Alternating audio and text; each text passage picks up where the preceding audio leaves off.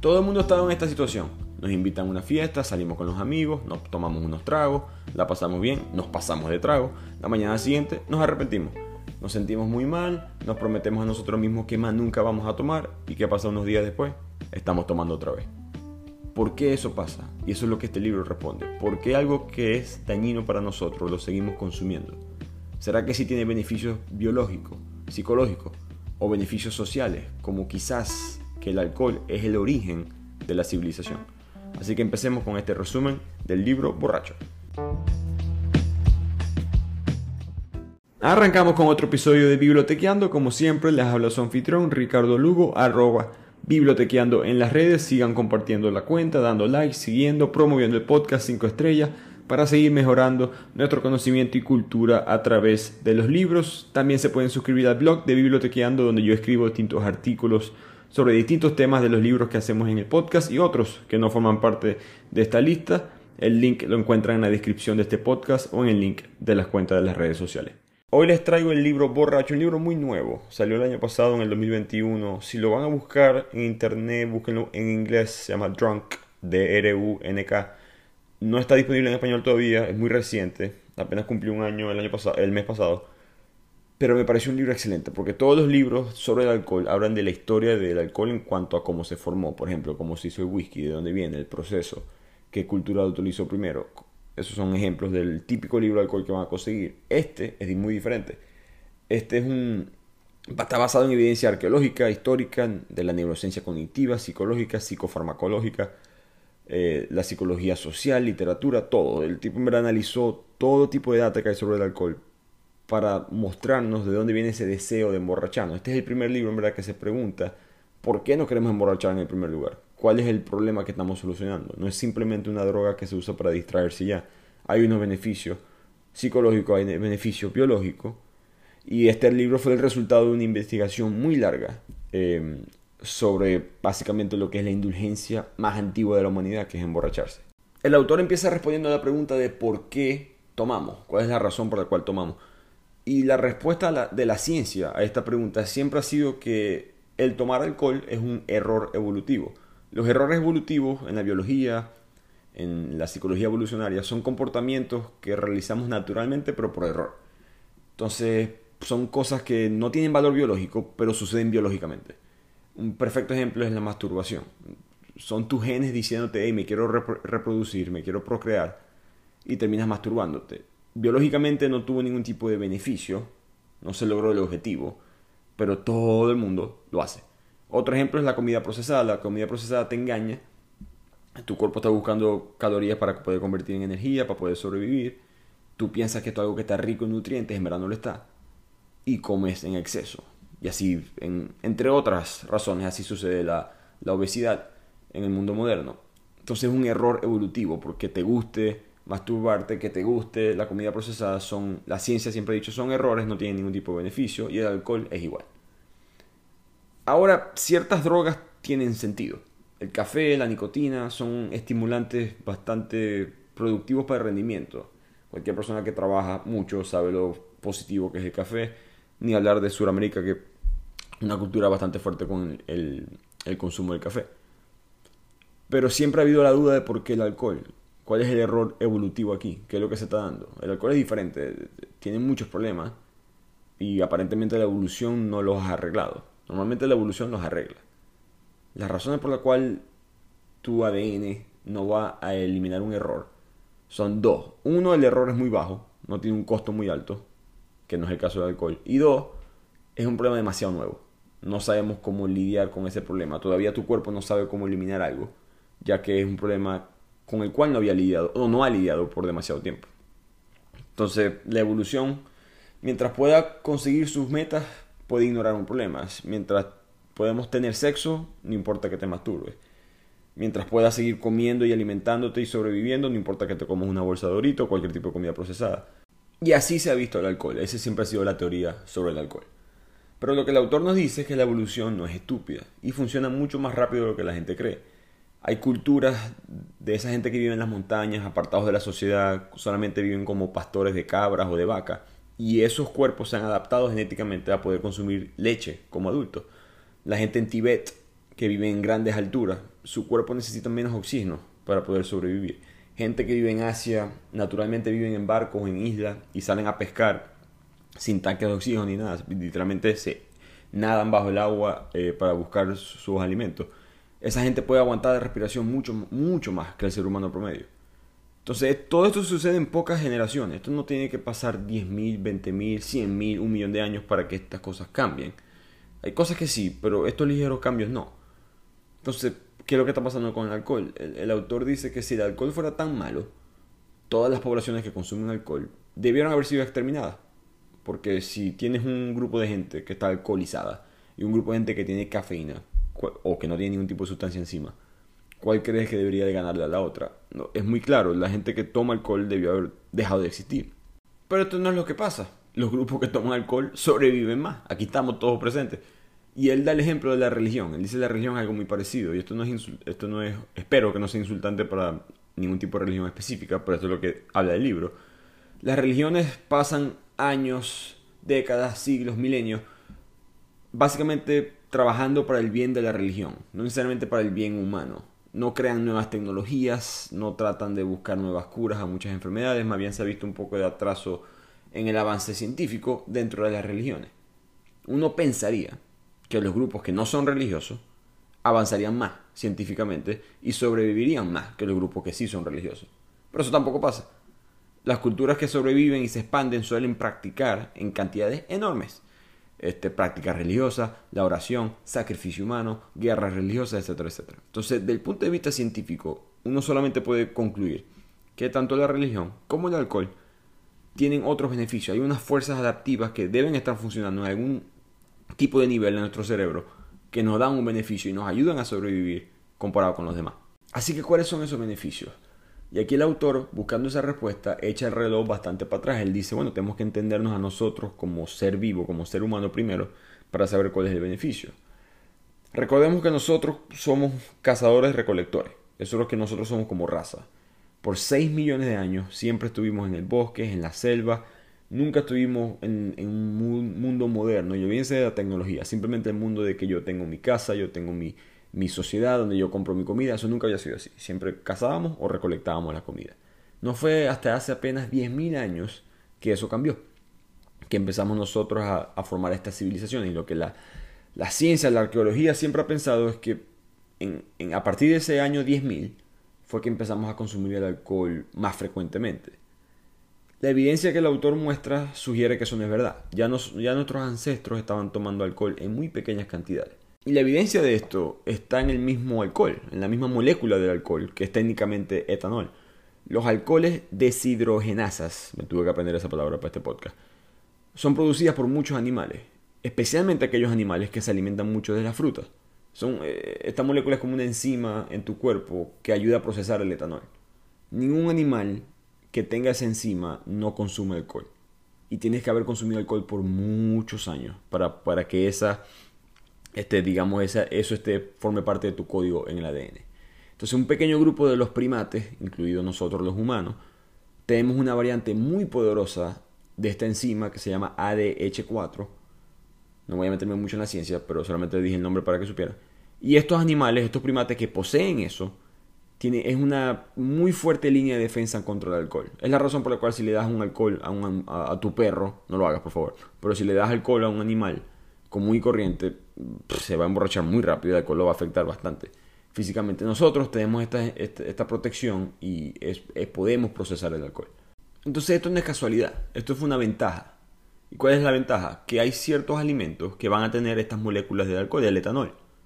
¿Cuáles son? La fruta. La fruta caída, que está demasiado madurada, digamos casi podrida, esa fruta va a desarrollar alcohol. Nosotros que estamos tratando de sobrevivir, aprendimos, nuestro cuerpo aprendió a cómo poder procesar ese tipo de comida. Recordemos que no es fácil conseguir alimento en un bosque, por mucho que había mucha más naturaleza antes. Nosotros dependíamos de. Nosotros no comíamos tan frecuente. Es una de las teorías de por qué el, el no comer por 16 horas tiene beneficio. Eso es lo que nuestro cuerpo está acostumbrado. Entonces, si estábamos caminando por el bosque y de repente conseguíamos fruta, o guardamos una fruta y nos las comíamos semanas después porque había que ahorrar, etc. Nuestro cuerpo empezó a aprender, ok, ¿cómo puedo procesar esta comida que está podrida, que contiene este nuevo químico que es etanol, para que no me cause daño. Entonces pudimos agarrar este tipo de alimento y convertirlo en energía. Y además, eh, tu cuerpo empezó a darse cuenta, hey, esto tiene calorías. Y las calorías son buenas para sobrevivir. Un gramo de alcohol tiene 7 calorías. Un gramo de proteína tiene 4 calorías. Un gramo de grasa tiene 4 calorías. Entonces tu cuerpo empezó a decir, esto no solamente podemos conseguir comida y procesarla, sino que además nos trae más calorías de lo normal. Entonces empezamos biológicamente a adaptarnos a esta sustancia. De hecho, hoy en día, los nutricionistas siempre te dicen que trata de... Lo primero que te dicen para cortar en la dieta es tratar de bajar el alcohol. Muy difícil de hacer para mucha gente. Pero eso esa es la razón. De hecho, un brownie. imagínense un cuadro de un brownie o un helado. Eso es una copa de vino. Una copa de vino tiene tantas calorías como esas dos comidas. Y esas dos comidas ningún nutricionista te, la va, a decir, sí, cómete un brownie, cómete un helado. Nadie te va a recomendar eso. Por lo mismo, nadie te debería de estar recomendando una copa de vino. Pero este valor nutricional del alcohol no fue lo único que nuestro cuerpo identificó. Recordemos hoy en día cómo utilizamos el alcohol. O es para tomar, o es para qué? Para curarnos, para purificar una herida, evitar que algo se infecte, etc. De la misma manera, nuestro cuerpo se dio cuenta que, que habían propiedades antimicrobios, antiparásitos dentro del etanol, dentro del alcohol.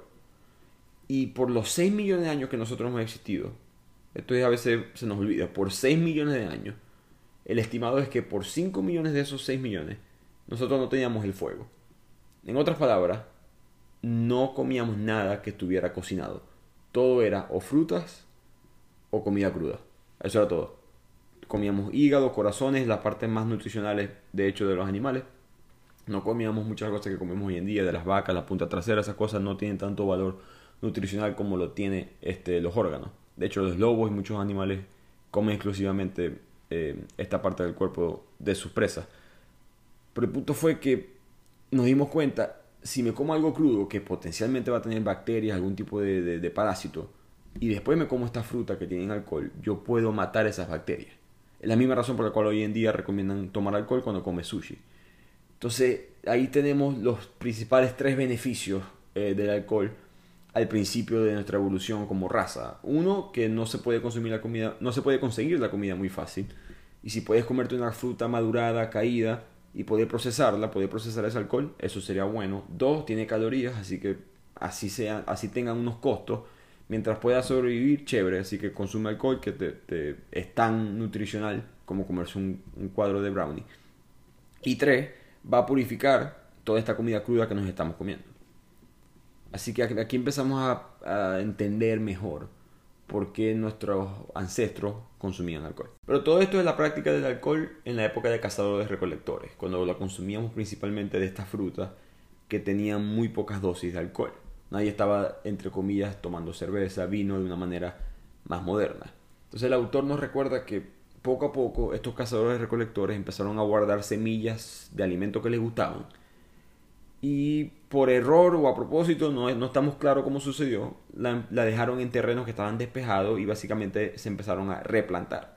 Poco a poco se dieron cuenta que estas semillas se podían cosechar, se podía trabajar las tierras y podíamos crear alimentos, no buscarlos, sino que ahora totalmente cambió la percepción de, de dónde viene el alimento, sino que se puede, uno puede hasta controlar la naturaleza. Y esta es la revolución más importante de la historia, la revolución de la agricultura, cuando dejamos de ser lo que siempre hemos sido, cazadores recolectores, nómadas, y nos convertimos en lo que llamamos ahora civilizaciones.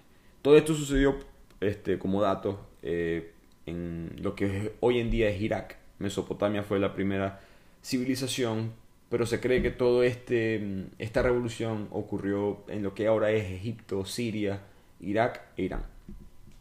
¿Por qué les estoy contando esto? Porque esa es la teoría de toda la vida de dónde viene el alcohol. Se piensa que cuando dejamos de ser cazadores recolectores y empezamos a cultivar, en ese cultivo, por error salió el alcohol. No fue a propósito, simplemente alguien dejó un barril con agua y grano tratando de hacer trigo, lo dejó por mucho tiempo, le salió mal, etcétera, etcétera, y salió lo que consideramos cerveza, o, o quizás alguien con las uvas le salió vino. Y esa es la teoría, de que el alcohol fue un error. Pero con el tiempo nos hemos dado cuenta que eso no es verdad. Alrededor de hace como unos 70 años empezó la teoría de que la cerveza vino antes que el pan. Así se llama la teoría, la cerveza antes que el pan. Que habla de que muchas cosas de la sociedad, la música, el baile, los rituales, los sacrificios, ya se practicaban. Y estas son cosas que toda la vida hemos, hemos dicho que se desarrollaron con la civilización. Muchas veces hemos escuchado que eso son que el alcohol, por ejemplo, es un mal de la civilización. Y lo que esta teoría dice es que eso no es verdad. La bebida, así como el baile y estas cosas, ya era parte de nosotros cuando éramos cazadores, recolectores. Y que probablemente, y esta es la parte quizás más loca del libro, el alcohol fue lo que promovió que la gente empezara a cultivar, no al revés. No fue un error, el alcohol no fue un error. Lo primero que hay en nuestra historia que quisimos cultivar fue la bebida. Y la evidencia de esto se encuentra principalmente en el Medio Oriente. En lugares como Jordania se consiguieron depósitos de alcohol que tienen de edad 14.400 años. Estos son 4.400 años antes que el cultivo. Y se ha conseguido lugares parecidos en, otras partes de Asia, el Medio Oriente y Europa. Entonces, es, es en verdad increíble pensarlo así, pero parece que utilizamos el alcohol para formar civilizaciones y no al revés. Y ahora que tenemos estas civilizaciones, el alcohol tuvo que haber traído otro tipo de beneficios. Ya sabemos los beneficios biológicos, desinfectantes, calorías, etc. Pero ¿cuáles son los beneficios culturales? Así que aquí empezamos a ver el cerebro humano, los problemas mentales que tiene el cerebro y cómo es que el alcohol quizás nos puede ayudar un poco. Recordemos que el cerebro nuestro está hecho para otro mundo, no para este. Está hecho para, para los 6 millones de años que tuvimos como nómadas, no para el mundo este de la sociedad. Entonces hay que analizar el cerebro desde ese punto de vista para entender cuál es el potencial beneficio del alcohol. Entonces si nos comparamos mentalmente con otros animales, en verdad somos más inteligentes que ellos, lo sabemos, pero somos más inteligentes después. Cuando nacemos somos extremadamente inútiles. Una jirafa, me imagino que han visto algún tipo de video, algún tipo de animal que nace, cae, se cuesta, le cuesta pararse por 2-3 segundos y empieza a correr y ya, ya, ya, ya ese animal puede sobrevivir solo este, en la selva o en cualquier tipo de ambiente, ecosistema que se encuentre. Nosotros, lo opuesto, somos inservibles. Cuando nacemos, un bebé no puede hacer nada por días, meses, años, a menos que sus padres o alguien más los cuide. Sin mencionar el, tipo, el tiempo que nos tarda en llegar a un nivel de promedio de inteligencia, digamos, decente. Pero esto no es casualidad, la gente ve esto como una debilidad, pero lo que nos hemos dado cuenta con la ciencia es que esto es, un, esto es por diseño. Nuestro cerebro, nuestro cuerpo está haciendo eso a propósito. Aquí lo que la evolución está haciendo es diciendo, es mejor muchachos que ustedes estén brutos al principio, inteligentes al final. Estén siempre en tu infancia, que es una infancia larga comparada con otros animales, siempre en un estado constante de aprendizaje. No, no estén ya como la jirafa que nace y ya sabe qué hacer. Nazcan y no sepan qué hacer hay una lista muy larga de cosas que aprender en la vida y es mejor que tu cerebro las pueda absorber. Y es mejor entonces no desarrollar por completo la corteza prefrontal. Y esta corteza, esta parte de nuestro cerebro, se termina de desarrollar a lo que tenemos 25. Así que por 25 años nuestro cerebro dice, ve aprendiendo, aprende, aprende, aprende, aprende, aprende y ya eres adulto. De hecho, hoy en día, eh, un error. Los, los gobiernos o las sociedades dicen que eres adulto a los 18 y no estoy diciendo que hay que cambiar eso, pero en verdad no eres adulto hasta los 25 esta parte de tu cerebro se encarga del pensamiento racional, de la atención, de la inhibición de los impulsos, a, comportarse como una persona decente, vamos a decirlo así. Eso no sucede, y a veces no le sucede a todo el mundo, pero tu cerebro ya tiene la capacidad de hacerlo a los 25. La razón por la cual a los 18 quizás es tan difícil dejar de tomar tanto, o dejar de hacer algo tan frecuente, de, de tratar de llamar siempre la atención, de no tomar las decisiones correctas, es porque tu cerebro simplemente no tiene las habilidades. La misma razón por la cual un niño de 10 años no puede correr tan rápido todavía es la razón por la cual esto pasa. De hecho, las compañías de carros en Estados Unidos lo saben. Tú no puedes alquilar un carro tú solo hasta que tengas 25 años. ¿Por qué? Porque la data demuestra, y esto es a través de todos los países, la mayoría de los accidentes de carros suceden entre los 18 y los 25. Porque a los 18 años ya la gente puede manejar, pero no es hasta que cumple 25 que aprenden a ser gente por decirlo así. Ya ahí es que pueden tomar decisiones más racionales. Antes de esa edad, mucha gente, lamentándolo mucho, piensa que puede cruzar a la derecha en esa cuadra, piensa que puede cambiar de canal yendo a 150 y cometen el error y hay los accidentes trágicos. En gran parte porque nuestro cerebro se mantiene así. Ahora, lo que me pareció muy interesante es que cuando tu cerebro hace esto, no es que está aumentando las neuronas, no es que necesariamente tu cerebro suma más neuronas para convertirse más inteligente. Lo que en verdad está pasando es lo que los neurólogos llaman poda neuronal, que es la eliminación de las conexiones neurales que no sirven, en otras palabras, innecesarias. Tu cerebro se empieza a dar cuenta mientras se desarrolla que hay cosas que ya no son útiles desde el punto de vista evolutivo y las elimina. Y poco a poco ahí es que nosotros nos convertimos en unos seres eh, racionales. Una manera de visualizar esto, y me disculpan los neurólogos o gente que sabe mucho sobre el tema, que sepa, pero una manera que el libro explica de cómo imaginarnos esto es imagínate tu cerebro como un terreno o un campo, un campo libre, sin desarrollar. Tiene monte, tiene árboles, tiene selva, tiene todo tipo de cosas y tú lo tienes que atravesar. Tu cerebro cuando nace o cuando eres joven, estás en la infancia, adolescencia, ve ese terreno de esa manera. Con la adultez empieza a decir, vamos a quitar este monte de aquí, vamos a cortar la grama acá, quita este árbol, y si creamos este camino por aquí es la manera más eficiente de atravesar el campo. Ahora somos más inteligentes, eh, somos más eficaces. Pero ¿qué perdimos? Creatividad. Y eso lo sabemos todo intuitivamente. Eh, un niño se le ocurren cosas que a nosotros no se nos pueden ocurrir. Entonces los adultos, con la madurez, por mucho que somos más inteligentes, se nos vienen unas nuevas dificultades. Ahora tenemos un nuevo problema. No sabemos cómo eh, ser más creativos estudios comprueban de que los adultos no pueden dibujar algo que no exista. O les cuesta pensar un color que no exista. Los niños sí pueden hacerlo. En parte es porque su cerebro todavía es ese campo que está abierto. Así que guarden este problema como que guárdenlo ahí. Este es el primer problema que tenemos en el mundo moderno por algo antiguo.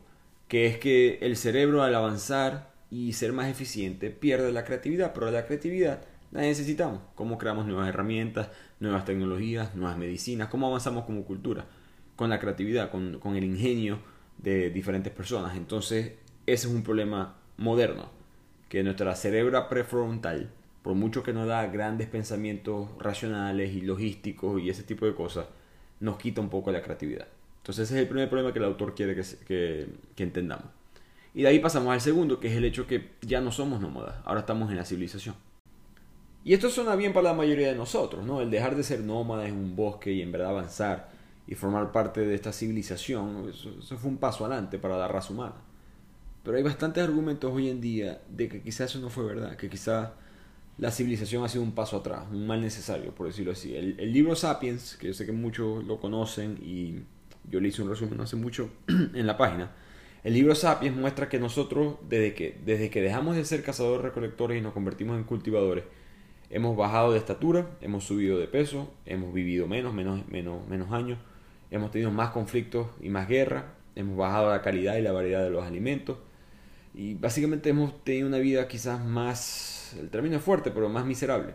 Eh, hemos tenido que lidiar con el encierro de la civilización, que ese es el problema número dos del mundo moderno que habla el autor. En un, un estudio que él muestra para explicar esto fue que se hizo, no sé si ustedes saben, pero las ratas tienen un cerebro que funciona muy parecido a nosotros. Entonces muchos de estos estudios son con ratas. Y lo que hicieron fue que dividieron a las ratas en tres grupos. Eh, unas ratas las pusieron en una jaula muy grande, entre comillas estaban libres, por decirlo así. Entonces eran ratas normales. Eh, estaban en su campo con su comida y agua. El segundo grupo eran unas ratas que estaban seis horas al día en una jaula muy pequeña. Después las liberaban, pero por seis horas todos los días tenían estrés agudo, básicamente. Y un tercer grupo eran unas ratas que estaban todo el día con estrés crónico. En otras palabras, en esta jaula pequeña. Nunca estuvieron libres, siempre estuvieron superpoblados, incómodas, etc. A todas tres jaulas le dieron agua y comida, pero también le dieron agua que tenía alcohol. Tenía un poquito de etanol. Lo que pasó fue que el primer grupo tomaba, agua, tomaba comida y de vez en cuando una cota rata probaba el alcohol. El grupo, el segundo grupo, el grupo del estrés agudo, el que estuvo encerrado solamente por 6 horas, le gustó mucho más tomar el agua con alcohol. Y el tercer grupo básicamente se la pasó emborrachado todo el tiempo. El, grupo de las ratas que estuvo encerrado en las jaulas superpobladas siempre estuvo consumiendo alcohol eh, cuando podía. Entonces, ¿qué dice esto? Que la transición de nuestra especie, de pequeñas bandas de cazadores recolectores, a estas comunidades agrícolas, eso fue un cambio muy parecido a, estas ratas dejamos de ser libres, ahora tenemos que convivir con otras ratas, convivir en un espacio pequeño, de repartir las tareas, repartir, delegar, etcétera, etcétera. Y esto causa mucho estrés. Gran parte de, lo, de lo, lo, que argumentan muchos libros es que el estrés de hoy en día que nosotros tenemos como sociedad viene de fundar un mundo al cual no nos hemos adaptado biológicamente. Estamos, biológicamente hechos para estar en el mundo de nómadas, no para este mundo de la sociedad. Entonces ese es el segundo gran problema que tenemos. Y vuelvo, repito, paciencia, que vamos a conectar todo esto al alcohol más adelante. Entonces dentro de esta convivencia tenemos otro problema, que es la interacción diaria Nosotros nos parecemos un poco a las abejas o las hormigas, que tienen esas colmenas impresionantes y tienen unas divisiones de trabajo todas complicadas. En verdad, parecen una sociedad que funciona eh, eficientemente. Pero nosotros no somos como ellas completamente en el ADN. Nosotros nos parecemos mucho más a los primates, que somos animales egoístas, somos animales individuales, traicioneros. Entonces, la abeja del panal, la reina, no tiene que preocuparse porque alguien la vaya a tumbar como reina. Nosotros sí. Nosotros tenemos que estar preocupados de que alguien nos vaya a quitar nuestro cargo en el trabajo, de que alguien nos vaya a quitar a la novia, el novio, de que alguien se está riendo con nosotros, pero en verdad es falso, de que si alguien nos está diciendo la verdad, la mentira, eso es algo que siempre tenemos que tener en cuenta para poder funcionar en la civilización. Por lo tanto, hemos desarrollado la habilidad de confiar en las personas, o mejor dicho, de identificar en quién confiar y en quién no. Los estudios demuestran que podemos hacer esto en 100 milisegundos. Eso no es nada, eso es pestañear y ya. Y hay estudios muy interesantes que comprueban esto. Uno es el estudio del inocente culpable, que fue un estudio que se hizo y se ha repetido muchas veces, de poner a personas como tú y yo a ver videos de gente testificando en un juicio, diciendo si eran culpables o inocentes de un caso de homicidio. Entonces, imagínese tú y yo viendo un video sin audio, solamente el video, de una persona y tratar de adivinar si esa persona era inocente o culpable. Entonces, mitad de la persona, mitad de, mitad de los videos eran gente que era inocente diciendo que era inocente y mitad de, los otros videos eran personas que eran culpables diciendo que eran inocentes. Uno esperaría que nosotros los seres humanos, al no tener audio, al no saber, al no saber los detalles del caso, íbamos a tener una eficacia del 50%. Básicamente al azar íbamos a estar a pegar, a adivinar más o menos la mitad. Resulta que esto no fue así. Resulta que la alta mayoría de nosotros, más del 70%, pudo identificar quién era culpable y quién era inocente a punta de solamente ver los músculos, lo que los científicos llaman los músculos del dolor, lo, que son muy conectados a la hipocresía y a la mentira. Entonces nosotros, esto viene de antes, no solamente de la civilización, de, la época de cazadores-recolectores, pero hemos desarrollado esa habilidad.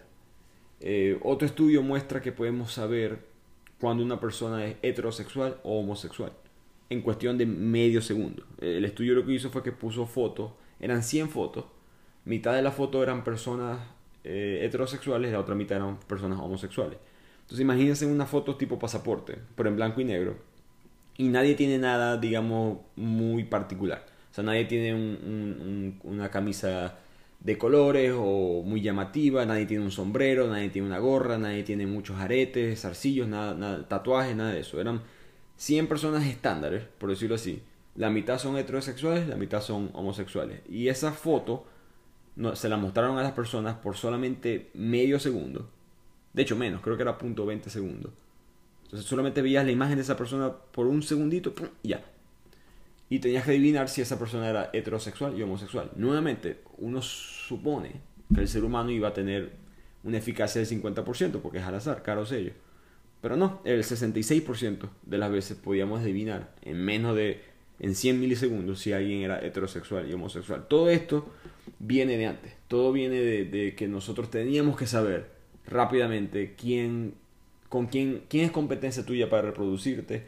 Esta mujer, en el caso mío, pues como hombre heterosexual, ¿quién es esta mujer con la que yo estoy hablando? ¿Ella tiene intenciones conmigo, sí o no? Son cosas que podemos adivinar muy rápido. No adivinar, perdón, identificar eh, muy rápido. Pero por mucho que hagamos esto muy rápido, la naturaleza avanza de ambos lados. Entonces, por ejemplo, el león más rápido va a ser tan rápido, digamos, las gacelas van a avanzar con el león. Las gacelas que tienen que huir de los leones se van a convertir más rápidos, más ágiles, mientras los leones van haciéndose más rápidos. Entonces tú respondes al comportamiento de lo que está afuera, ¿no? y así funciona en gran parte el darwinismo. Entonces en este proceso evolutivo, nosotros por mucho que sepamos percibir a las personas rápidamente, también ellos van a saber cómo esconder las cosas a nosotros. Entonces ese es el problema, digamos, número cuatro que las personas pueden disfrazarse en la sociedad, en esta cultura, en, ahora no vivir en un, grupo pequeño de personas que todos somos los mismos y nos conocemos muy bien. Ahora estamos en una sociedad de, especialmente ahora, ¿no? Millones de personas en una ciudad, o eh, ni siquiera hasta miles de personas y es un número muy grande. Se habla que hasta 250 personas es el número óptimo para una, para una comuna. Entonces, más de eso ya es demasiadas personas para tú este, convivir en paz. Entonces, ese es el problema número cuatro de, todo esto, que la gente también se ha convertido experta en engañarnos. Entonces vamos a eh, recapitular aquí. tenemos problemas que necesitamos biológicos, pues necesitamos purificar nuestros alimentos, necesitamos altas calorías, necesitamos poder conseguir comida eh, que está esparcida a través de, eh, del bosque o del terreno, de la selva, lo que sea que estemos caminando. Necesitamos creatividad, necesitamos este, innovar, avanzar para sobrevivir, necesitamos vivir en este mundo civilizado, ya no hay vuelta atrás, este es el mundo que tenemos hoy en día. Necesitamos poder lidiar con el estrés crónico y necesitamos poder interactuar con las personas que forman parte de esta sociedad. Y adivinen, adivinador, cuál es la solución a estos problemas. El alcohol. ¿Cómo podemos ser más creativos? ¿Cómo le podemos bajar el volumen en la parte racional de nuestro cerebro? Tomen alcohol. ¿Cómo podemos asegurarnos que las personas alrededor nuestro sean más honestas, más puras? Borracho no dice mentiras, esa es la frase de toda la vida. ¿Cómo podemos bajar el estrés? Échense un palo, un trago, un palo es una expresión de Venezuela, disculpa. Eh, échense un trago y van a sentirse más relajados, más tranquilos. ¿Cómo se adaptan a situaciones más nuevas? ¿Cómo conoces a una persona y puedes como que interactuar con ella a pesar que no tienen nada en común? Comparten un trago. ¿Cómo puedes consumir calorías en este, en este proceso? ¿Cómo puedes purificar las bacterias que están dentro de tu cuerpo? Etcétera, etcétera. la solución a todos estos problemas, nos dimos cuenta como raza, era el alcohol.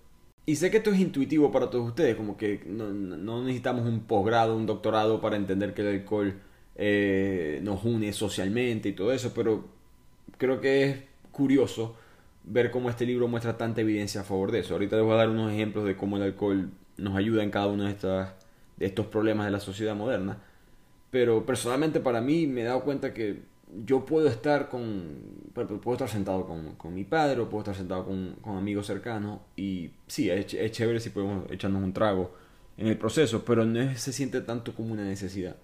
Yo siento, yo, este, voy a repetir, soy yo personalmente, yo siento más una necesidad el alcohol cuando estoy con un grupo de gente con el cual no quiero estar. cuando se está con ese grupo de amigos que no es que sean malas personas ni nada, simplemente como que no es tu grupo, no encaja, te sientes que estás en un te sientes como esa rata que está encerrada. Me tocó ir a una fiesta que, en la cual no quiero, no, quiero estar, no quiero estar, simplemente no quiero estar aquí. Y te ayuda muchísimo tomarte el alcohol, que es una especie de lubricante social. Entonces, no, uno de los argumentos del libro es que eh, eso suena como una tontería, pero tiene muchos valores, muchísimos beneficios para el mundo moderno. Imagínense en todas las cosas que, todas las conversaciones que nos han progresado, todo el tipo de gente que se ha conectado, solamente porque el alcohol estaba en el medio conectándola. Y de hecho el autor habla de, cómo todas estas sociedades tan diferentes de la antigüedad, Grecia, la antigua China, la Europa medieval, las islas prehistóricas del Pacífico, en, en, toda la evidencia arqueológica demuestra que siempre que habían reuniones entre grupos o individuos potencialmente hostiles, siempre se incluyó cantidades bastante grandes de alcohol. Siempre. El alcohol era una manera de poder dialogar con el otro lado. Y eso nos ayudó a avanzar. Entonces el alcohol no solamente que nos dio el cultivo y la sociedad hoy en día, sino que después que hubo sociedad, avanzar la sociedad, el alcohol siempre estuvo en el medio. Eh, él da el ejemplo de los propios romanos, los mismos griegos, que ellos se basaron en gran medida en el alcohol para poder avanzar este, su cultura. De hecho, una de las expresiones más famosas del latín, que, quizás las han leído por ahí, es in vino veritas. Eso significa en el vino está la verdad que eso representa esa idea muy antigua de la embriaguez que revela el verdadero yo. Eh, Platón, el filósofo en, la antigua Grecia, él dice que la verdad es revelada por el vino y los niños. ya Platón, que fue un filósofo que en verdad dialogó bastante con lo que ahora consideramos física, Platón ya entendía que qué pasa cuando consumes alcohol. Pierdes un poco ese eh, esa habilidad, esa eficiencia de adulto, pero recuperas algo. ¿No? Recuperas una creatividad, algo de, de, cuando eras joven. Entonces ya, ya, estamos viendo, el mundo de hoy en día moderno es muy ruidoso, hay, mucha bulla. Y estamos viendo como las sociedades más antiguas ya entendían el beneficio del alcohol y no lo veían como algo negativo, lo veían como algo positivo. Así que todas estas culturas a lo largo del tiempo, mientras íbamos progresando, empezaron a entender implícitamente que esta mente individual, sobria, racional y calculadora en verdad es una barrera para la confianza social. No hay que eliminar esas cosas porque son buenas, pero hay que buscar la manera de romper este, esta barrera social. Entonces el, alcohol se convirtió en un símbolo de confianza, ¿no? Eh, fíjense como nosotros hoy en día, como que alguien no toma en una fiesta y la gente lo mira raro. No estoy diciendo que eso hay que mantenerlo así, pero eso tiene un origen. Vamos, no, no lo vean tan, tan negativo tampoco. Al mismo tiempo, el alcohol se convirtió en un potente símbolo de lealtad y de compromiso. El ejemplo que da el autor es Federico el Grande de Prusia, que criticó a sus soldados por tomar café antes de la guerra en vez de cerveza. Eh, George Washington, que durante la guerra de la independencia de Estados Unidos le pidió al Congreso a siempre tener, a, financiar a, a, las destilerías públicas para poder tener bien hasta abastecido de alcohol al, ejército. Entonces, piensen en esto, ¿no? Eh, ¿por, qué, ¿Por qué dos generales exitosos, cabe destacar, de los más exitosos de la historia, quisieran ver a sus ejércitos emborrachados? Bueno, porque ellos saben que el alcohol causa una, unión entre los seres humanos. Eh, y ese es el gran origen del alcohol. Eh, no es un secreto que logra unirnos, pero creo que sí es un secreto que a través de esa unión hemos avanzado como sociedad. Y si el alcohol no hubiese estado ahí, probablemente no hubiese alcohol. De hecho, uno de los documentos, el, documento legal más antiguo de la historia es el Código de Hammurabi, una especie de, de documento moral, de leyes morales y ciertas leyes que había que cumplir y se especificaba en ese documento que cuando habían conspiraciones y había que comprobar quién decía de verdad, quién era quién decía la mentira, bajo pena de muerte, siempre la gente que vendía cerveza tenía que darle cerveza gratis como al juicio, por decirlo así, para ver quién decía la verdad, quién decía la mentira. Así que desde el principio de la civilización el alcohol se ha visto como un beneficio, no es hasta época más moderna que quizás se ha criticado más el lado negativo. Y un ejemplo muy interesante que mostró el autor para, representar eso, ¿no? de, lo mucho que es parte de nosotros el alcohol como identidad de seres humanos, son las historias, em, de, es una historia específica de Jesucristo. Y yo sé que no todo el mundo que me está escuchando cree en Jesús, pero el argumento no es religioso ni, digamos, pro-cristiano. Es simplemente la Biblia es uno de los principales documentos históricos al momento de entender la idiosincrasia humana eh, olvidémonos de la parte científica o de si en verdad las, cosas que están escritas en la Biblia sucedieron. Es más el argumento de cuáles son los mensajes que se están dando y cómo esos mensajes forman parte de, de, de, otras culturas, de otras sociedades antiguas a nosotros. Entonces, la historia que el, el autor muestra es la, la, boda en Caná, que Jesucristo va con sus discípulos, su mamá también está presente, y en la fiesta se acaba el vino. Todo el mundo entra en pánico y Jesús le pide a las personas que llenen unos envases de agua y él convierte el agua en vino.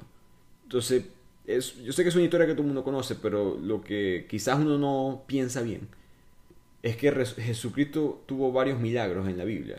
Él camina sobre el agua, eh, resucita a Lázaro, eh, etc. Pero la hazaña de convertir el agua en vino, esa fue la primera. el primer milagro que sale en la Biblia es ese. Y piénselo, o sea, en verdad comparado con caminar en el agua, con resucitar a alguien, con hacer que un ciego pueda ver, convertir agua en vino suena como un truco de magia. No, no, no, suena como la, no suena como la gran cosa. Pero ¿por qué sí lo es? Por la importancia que tiene el alcohol en el ser humano. La gente que estaba ahí en esa fiesta, intuitivamente, conscientemente, lo que sea, sabía que no había civilización sin alcohol. Y de aquí el libro pasa a dejar de analizar como que el alcohol y la historia humana y cómo esas dos cosas se conectan, sino más cómo funciona el alcohol ahora en el mundo moderno. Primero empieza con la diferencia del consumo del alcohol entre los hombres y las mujeres.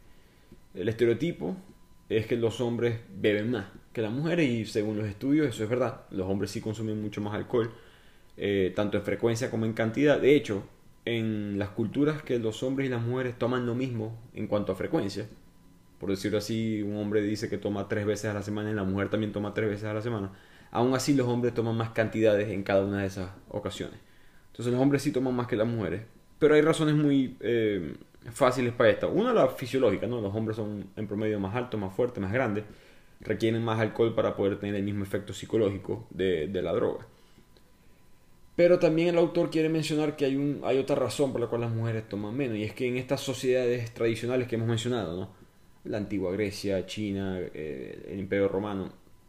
Sociedades principalmente dominadas por los hombres, sino exclusivamente dominadas por los hombres. Las mujeres fueron injustamente eliminadas de la vida pública, de la vida política y el beneficio del alcohol de navegar en, los, en estos dilemas de cooperación con extraños que son potencialmente hostiles, eran los hombres los que más lo hacían, por eso es que es más común en la política, o uno por lo menos en Latinoamérica, yo, uno piensa en político y ya me imagino la botella de whisky en la mesa, entonces eso es parte de la cultura del hombre por haber tenido el alcohol presente, que ha creado que, que quizá los hombres tomen más alcohol también en exceso, pero todo viene, la diferencia viene originalmente de una diferencia fisiológica y después aumentada por, eh, por la cultura. Y el siguiente punto que menciona el autor en cuanto al alcohol en el mundo moderno es el trabajo, el lugar de trabajo. Como ya habíamos mencionado, hay muchos problemas que se necesitan solucionar con, con creatividad. Y a través de los años, a través de los tiempos, las civilizaciones no les importaba que la gente tomara alcohol en el trabajo. No importaba que el carpintero se tomara una cerveza, que el contador lo hiciera. Era parte de la cultura. Obviamente no emborracharse al punto de la ebriedad, pero sí poder tomar un poquito de alcohol, un, niveles muy sanos, eh, no tenía nada de malo.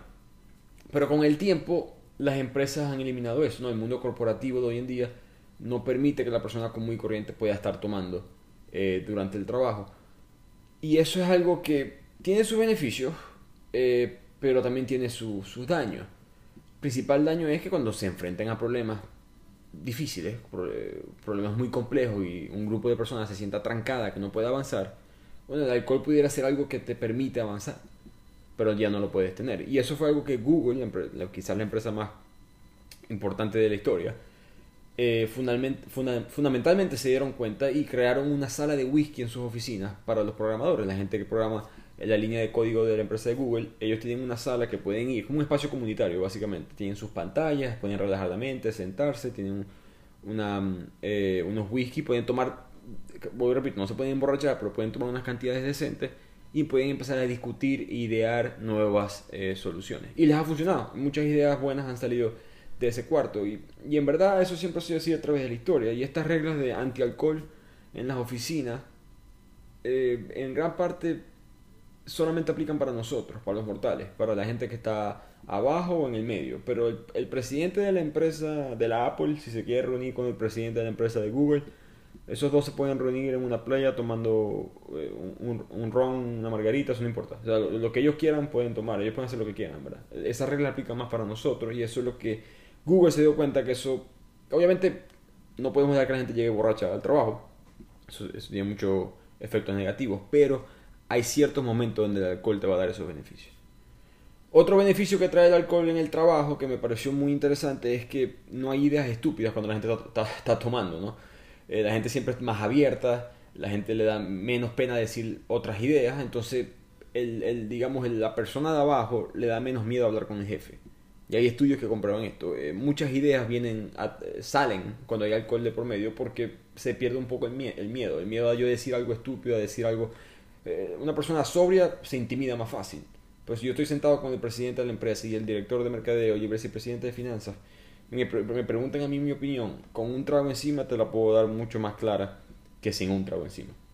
Con siete no, con siete Dios sabe lo que va a salir, pero eso es lo que dice el estudio. Si tienes una dosis, el, el libro, perdón, si tienes unas dosis controladas de alcohol, vas a poder comunicarte mucho mejor con la persona. De hecho, en Estados Unidos, durante la época de la prohibición, para los que no saben, la prohibición fue, para los que recuerdan al Capón y, todos esos mafiosos de los 1920 en Estados Unidos, esa fue la época que se prohibió el alcohol.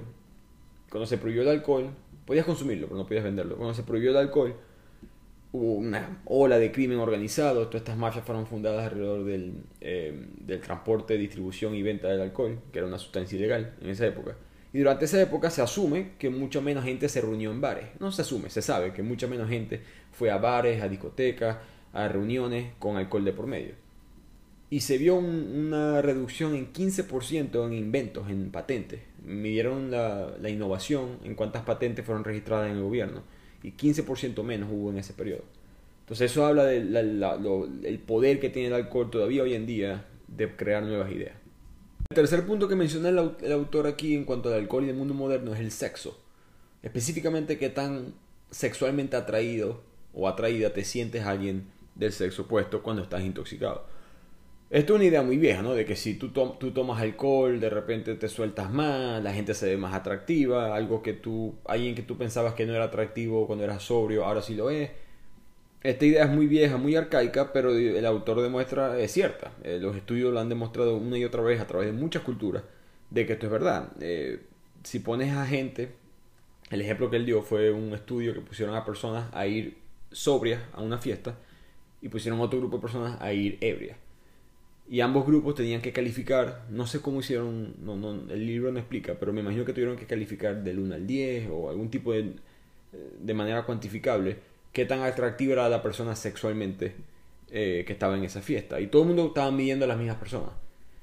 Y la gente sobria medía más baja el nivel de, atracción sexual comparado con la gente ebria.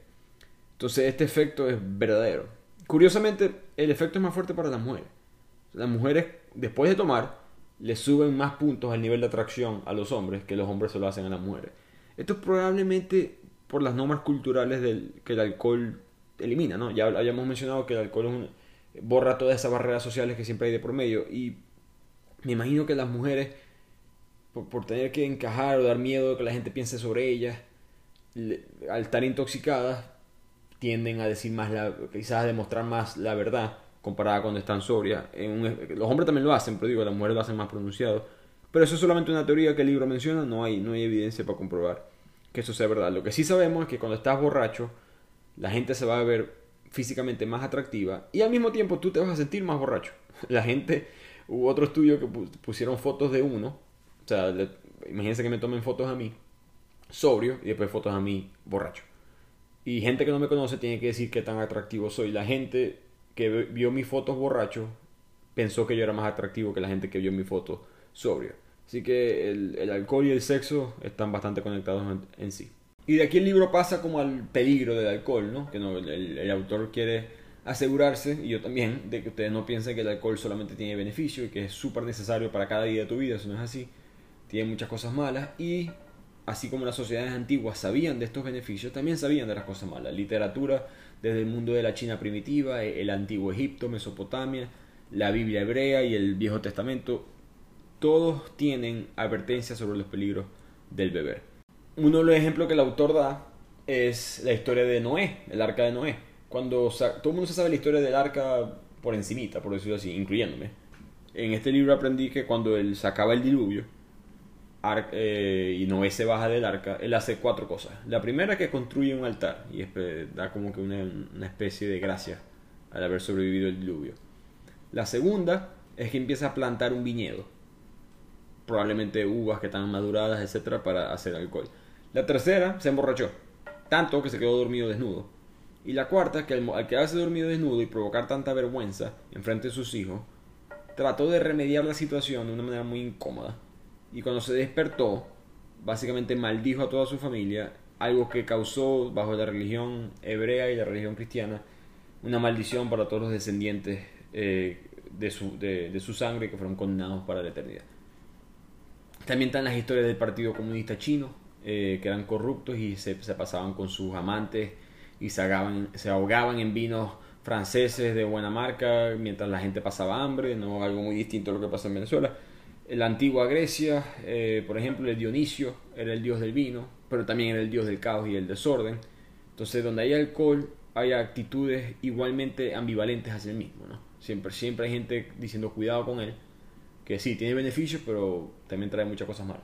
Y entre esas cosas malas está el alcoholismo, ¿no? El alcoholismo es el exceso total, dependencia absoluta de esta droga, que causa demasiados males, no tanto para la persona biológicamente, que también eh, eh, de, por sí es un daño increíble, pero el daño a las personas alrededor.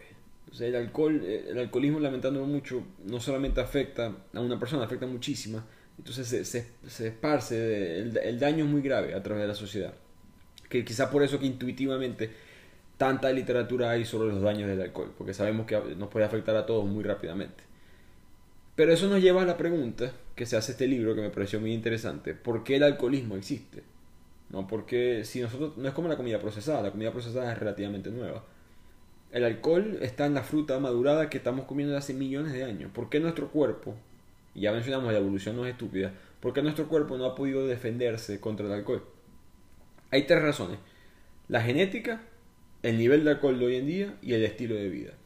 La genética del autor menciona que hay, una, hay un neurotransmisor que está conectado, digamos, a, la excitación negativa o al estrés que puede conducir al alcoholismo. Entonces, si tienes este neurotransmisor que él lo llama GABA, en la amígdala, en tu cerebro, eso puede causar eh, una excitación anormal en cuanto al alcohol que te puede conducir al alcoholismo. De hecho, hay un examen que puedes realizar, carísimo, eh, no, no, no, es, digamos, accesible para todo el mundo, pero hay un examen que te puedes hacer para saber si eres propenso a caer en el alcohol.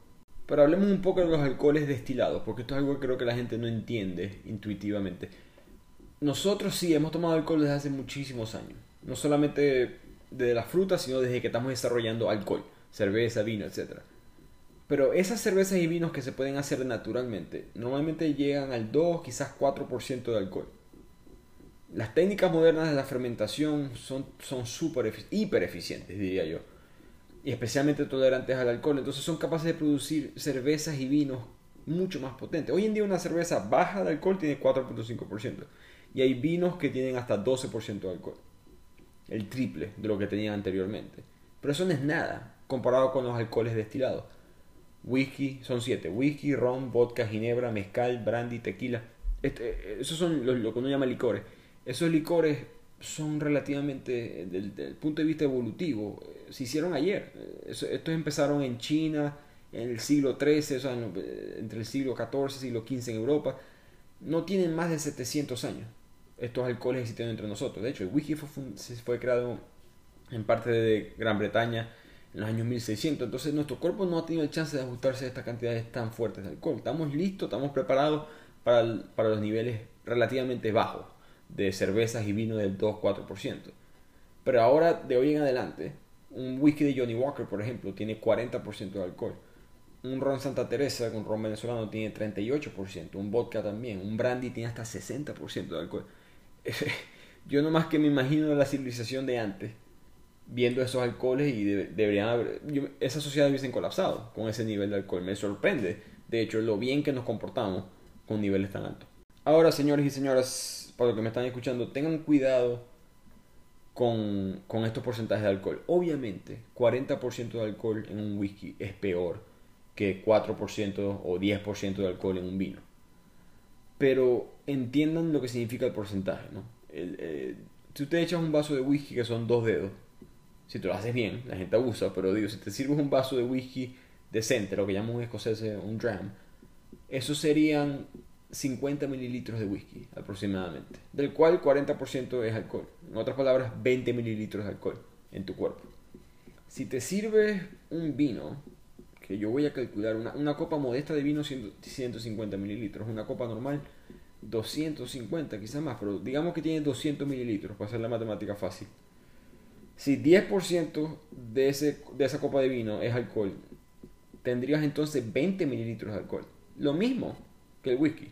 Pero la gente ve la cerveza y el vino como mejor que el, el ron o el whisky, en cuanto a quizá más saludable. Recordemos que la cerveza y el vino rueda más suave, por decirlo así. Tú, lo puedes tomar más, más frecuente y sin darte cuenta estás tomando más alcohol que la persona que está tomando whisky o ron. Entonces, de ahí pasamos al tercer punto que menciona el autor sobre el alcoholismo, que es el problema de la cultura. Las sociedades siempre han tenido reglas para evitar, para mitigar ¿no? los peligros del alcohol. Y cuando hablo de la sociedad no estoy hablando de las leyes, estoy hablando de la gente, culturalmente. Para, para, moderar y regular el alcohol siempre han habido diferentes tipos de culturas eh, para poder asegurarse que uno tenga los beneficios de, de, esta droga.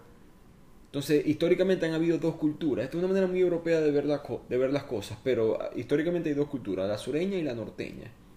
La sureña son países como Italia, España, Francia. Aquí en estos países, si los han visitado, conocen a la gente de ahí.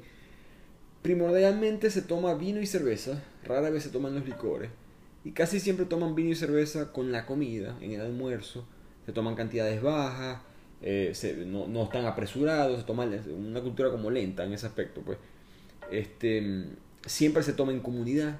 Es, muy mal visto en estas sociedades que alguien tome solo en su casa. Eso sería una alerta, una, una, banderita roja de que esta persona quizás alcohólica. Mientras que la cultura norteña, que son los países nórdicos, Dinamarca, Finlandia, Suecia, Noruega, los países más de Europa del Este, Rusia, Polonia, en estos países se toma muy poco vino y cerveza, eh, mucho vodka, mucho whisky, mucha ginebra, y no es mal visto beber solo en tu casa. Eh, rara vez se mezcla con, algo, todo es fuerte, la cultura de los shots, eh, siempre no se toma con la comida, no siempre se toma con, con esta mentalidad de que me quiero emborrachar, quiero sentirme borracho. Y ahí está el verdadero problema. Si tú bebes vino o cerveza socialmente, es una actividad social, rara vez vas a superar el 0.08% del nivel de alcohol en tu cuerpo. Ya después de ese nivel todo va cuesta abajo, ¿me entiendes? Y, ahí es cuando el problema de estas culturas eh, se, complica. Eh, hay una frase en Venezuela y me imagino que se dice en otras partes también, pero hay que, hay que disfrutar el trago, no hay que dejar que el trago te disfrute a ti. La cultura sureña disfruta el trago, la norteña deja que el trago lo disfruten a ellos. Y esto, por supuesto, tiene daños y hay evidencia histórica de esto. En Inglaterra, en el siglo XVIII, de repente hubo eh, cantidades muy baratas de alcohol que fueron disponibles para la sociedad. hubo una crisis, digamos, económica, pero seguían los niveles de sueldo estables. Entonces muchas cosas bajaron de costo, entre ellos la ginebra. Y esto se le llamó la locura por la ginebra, lo pueden buscar en internet. Eh, fue algo que aterrorizó a Londres. Literalmente un aumento desenfrenado de la delincuencia, prostitución, la pobreza, abuso infantil, las violaciones, eh, la muerte prematura. el, mundo puede entrar en caos si dejamos que esta cultura eh, se, se, mantenga como la, digamos, como la regla dentro de la sociedad. Otro ejemplo fue eh, la Rusia después de la Unión Soviética. Dentro de la Unión Soviética, por supuesto, había, una, había hambre, había escasez de muchos alimentos y entre ellos el alcohol. Cuando cae el muro de Berlín en el, en el 91, llegaron las reformas del mercado y se, se abrió ese monopolio. ¿no? La Unión Soviética controlaba todo tipo de productos, todo tipo de suministro y a lo que se dejó entrar las empresas privadas que trajeron el alcohol, bueno, el precio del vodka se desplomó porque el vodka era algo que solamente los ricos podían conseguir, como los jeans, eso es muy popular, que los jeans, los Levis, eh, los Levi's en inglés, esos jeans no se conseguían y solamente se le veían a la gente, los, los políticos eh, soviéticos tenían esos jeans. El alcohol era algo parecido, el buen alcohol solamente la gente montada en el gobierno podía consumirlo. Cuando se abre, cuando cae el muro de Berlín y se abre, eh, digamos, el, mercado del alcohol se desplomó el precio del vodka, la, bebida principal de, Rusia. Y entre el 92 y el 94, la expectativa de vida en Rusia cayó por 3 años y medio para las mujeres y 6 años para los hombres. Imagínense que un, que un país promedio de eh, años de vida 70 años y de repente mañana sea 70 y, 74 eh, para los hombres y 77 para las mujeres. Una crisis total ¿no? en la sociedad. Entonces, como siempre, eh, el alcohol, esto no, es, noticia para nadie, pero siempre hay que tenerle cuidado que beber fuera del contexto social trae muchos problemas. Y la razón por la cual esto es así es porque en verdad el alcohol es la única droga fuera de los estimulantes puros como la metanfetamina. Es la única que en verdad no sube la agresión física y la violencia. la marihuana, la cava, la MDA, los psicodélicos, eso, no producen sensaciones suaves o introvertidas, no, tanto extrovertidas ni mucho ni agresivas. Pero el alcohol es, totalmente diferente, ¿no? Este, puede, tu, comportamiento puede cambiar, ¿no? Este, en, gran parte porque baja tus niveles cognitivos, de racionales. Y esto se sabe desde el principio. De hecho, hay, un estadio en Delfos, en, el antiguo, en la antigua Grecia, que hay un letrero que todavía se puede leer que dice que está prohibido a los espectadores entrar con vino al estadio. Que eso no es muy diferente a un estadio de Sudamérica, en Brasil, en Argentina, en, Europa que te dicen no, no, no puedes tomar alcohol en el estadio porque sabemos que eso pudiera traer violencia y vandalismo. Eh, quizás uno de los ejemplos más feos del alcohol, para mí probablemente el más feo que tiene el alcohol, es la, ya mencionamos que te hace más violento y ya mencionamos que te hace pensar que las otras personas son más atractivas. Por ende, las violaciones están muy conectadas al alcohol. 72% de las violaciones sexuales, ya sea la víctima o el que comete el crimen, estaban intoxicados. ¿no? Eh, de hecho, en, el, en la Biblia, en el libro de Génesis, hay una historia muy perturbadora y eso es, creo que es la más perturbadora, y eso es decir bastante, porque en ese libro hay bastantes cosas raras. El, las hijas de Lot, que es un personaje de la Biblia, lo emborrachan para seducirlo y quedan embarazadas por él. Historia loquísima de hijas tratando de eh, quedar embarazadas por su padre. Pero el punto es que eh, el alcohol siempre ha estado en la historia humana utilizada ha sido utilizada para aprovecharse sexualmente de otras personas. Entonces, eh, eh, creo que es importante hablar de las cosas malas del alcohol. Sé que hablamos de muchas cosas buenas. Eh, lo que el libro menciona es que para solucionar todos estos problemas, no hay una, no hay una varita mágica que podamos pasar al mundo y todo se acaba, pero sí hay que tener, hay que entender que estos índices de violencia, estos índices de, de, de crimen, suelen ser más bajos en culturas, digamos, sureñas. Si se toma el alcohol de una manera más social, no para abusar del mismo, sino para disfrutarlo, creo que podemos alejarnos de esas culturas nórdicas, más europeas del este, la misma norteamericana, Estados Unidos, una cultura muy individualista con el alcohol, y así evitar poner a la gente en esas situaciones este, que pueden causar mucho daño. Y con esto llegamos al final de la conclusión de este libro llamado Drunk en inglés, que significa borracho. Un excelente libro, me parece que habla de muchos temas interesantes tanto del ser humano, desde el punto de vista la habilidad cognitiva y cómo perdemos esa habilidad de, la creatividad mientras envejecemos, eh, la forma de conectarnos socialmente, los inventos, la ingenuidad. Me, pareció un libro bastante, hasta cierto punto, un libro, entre comillas, corto, pero tiene tanta información que es difícil resumir eh, solamente los puntos importantes. Si, si quieren llevarse un mensaje de este libro, es que el alcohol nos dio la civilización. Con la civilización nos encontramos a nuevos problemas, ya que nosotros en verdad no somos hechos biológicamente para formar parte de una civilización. Y el alcohol ayudó a mitigar esos problemas que ya que empezaron a existir con la creación de esta sociedad moderna en la cual vivimos. Así que espero que les haya gustado. Yo estaré subiendo eh, varios posts sobre este libro en, Instagram. Como siempre nos pueden seguir, arroba bibliotequeando. Y nos vemos la próxima semana. Muchas gracias.